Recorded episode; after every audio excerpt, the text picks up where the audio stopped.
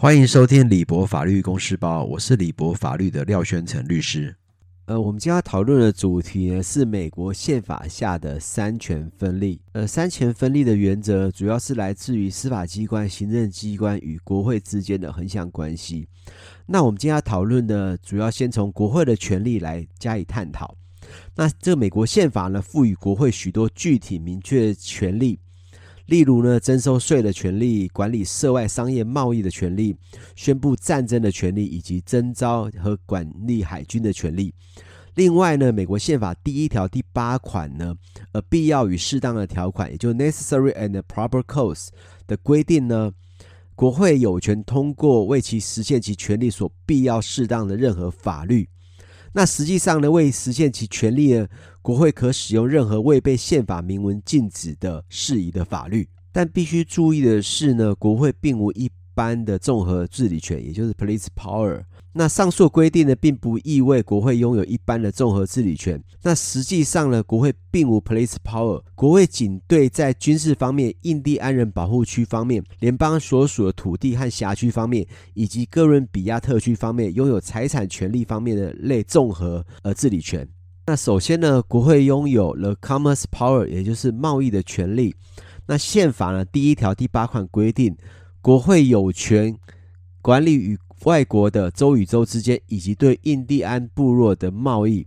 那所谓贸易权利的范围呢？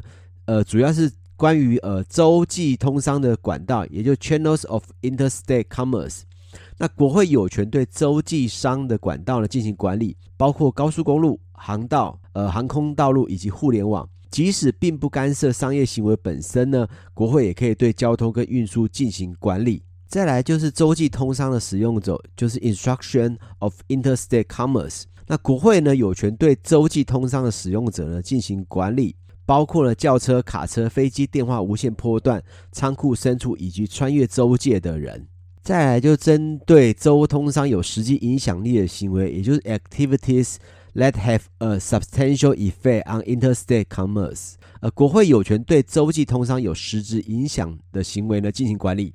包括呢，仅发生在一个州内的行为，只要该等行为本身属于经济或商业行为，而且行为会总体对于州际通商有实际影响。呃，如果国会呢试图以对州际通商有实际影响为依据呢，对一州内的贸易行为进行管理，需有合理的基础以认定行为足以影响州际的通商行为。呃，例如呢，最高法院已经确认了国会有权对农民在自身的土地上基于自身消费的目的而种植小麦的数量加以限制。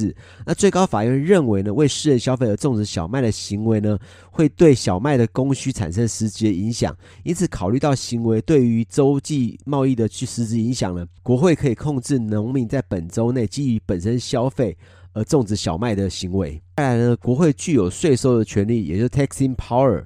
一般而言呢，宪法第一条第八款赋予国会呢，以征收所得税、间接税、关税和消费税的权利。虽然呢，宪法赋予国会征收税的权利，但仍然有所限制。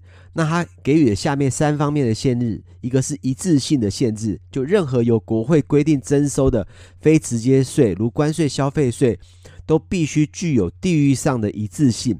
这意味着所有税收该等的州呢，都适用同样的税率。如果存在不同税率的非直接税呢，则税率在各州的实际适用上必须保持一致。此外呢，直接税必须平等分配，也就是说呢，直接税包括财产上的呃从价税，呃，但不包括从动产或不动产收入中征收的税。呃，根据十六修正案呢，国会有权非平均的在各州间的分配收入税，所有直接税呢必须在各州间平等分配。再来是出口税的例外。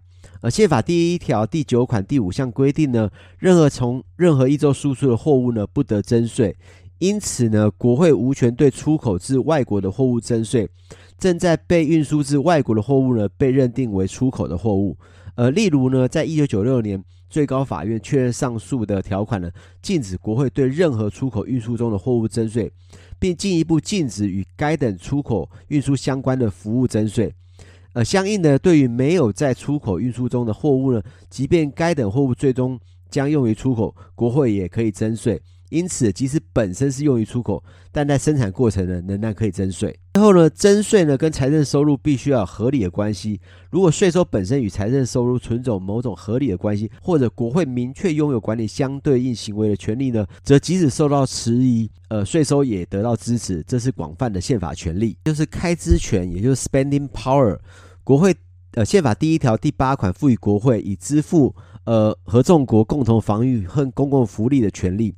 因此呢，国会有权为任何公共之目的花费。那国会呢，同样有权对接受政府补助的个人或单位使用政府补助资金的去向跟方向进行管理。尽管国会在开支方面具有广泛的权利，但不涉及开支的管理是禁止的。这样的开支呢，与公共福利必须要有合理的关系。如果国会的开支权利与公共福利存在某种合理的关系呢，即使受到质疑呢，该呃开支仍然是。呃，合法有效的，因此开支权是很广泛的宪法权利。此外呢，国会还具有战争防卫跟外事权。那宪法第一条第八款赋予国会宣布战争、招募和供给呃军队、建立跟维持海军，以及组织武装管理跟征召民兵的权利。在战争权的部分呢，根据宪法规定，国会拥有广泛的战争权。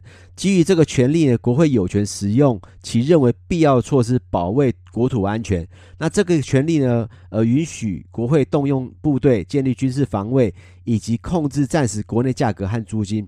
那国会有权在战后一定时期内呢，继续行使该等权利。此外呢，关于军事法庭呢，宪法第一条第八款赋予国会设立军事法院跟法庭的权利。那要注意的呢是，军事法院呢属于宪法第一条所规定的法院，而非第三条所规定的法院。因此，州法院跟联邦法院呢无权审理任何军事法院的诉讼案件。呃，此外呢，国会还具备有调查权。那国国会拥有呢与立法相关事项进行的调查权。那一般而言呢，这个调查权是很广泛的。所谓调查权呢，可广扩展到任何可用作为立法弹劾或其他行为基础的信息。那对该等调查所涉及证人的保护呢，是多样的，包括第五修正规定的拒绝证言、拒绝自证己罪，所有口头或书面陈述呢，都只能与调查相关，以及证人拥有的正当程序权。我们现在听一段 Google CEO 在国会听证中的一些一段对话。If I walk over there and sit next to Mr. Johnson and carry my phone, does Google know that I was sitting here and then I moved over there? You're welcome anytime, Judge. yes or no? I genuinely don't know without knowing I'm what shocked services. you don't know. Do you or do you not collect identifiers like name, age, and address? Yes or no? If you're creating an account, ye- uh, yes, and using an account, yes. Yes. Specific search histories when person types something into a search bar. If you have search history turned on, yes. Device identifiers like IP address or IMEI. Uh, depending on the situation, we could be collecting it, yes. GPS signals, Wi Fi signals, Bluetooth beacons.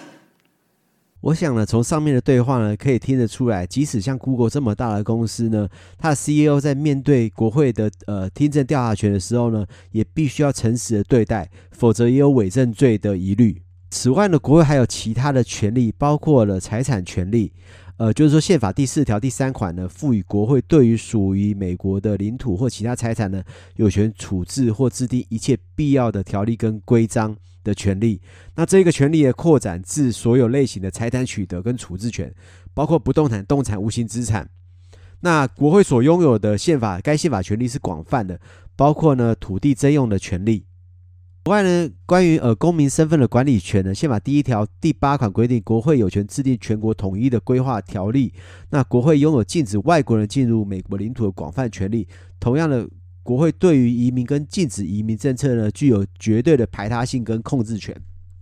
那此外呢，国会人还有破产权的呃规定，以及呃印制钞票的权利，以及邮政的管理权。那以及著作权跟专利权的管理权。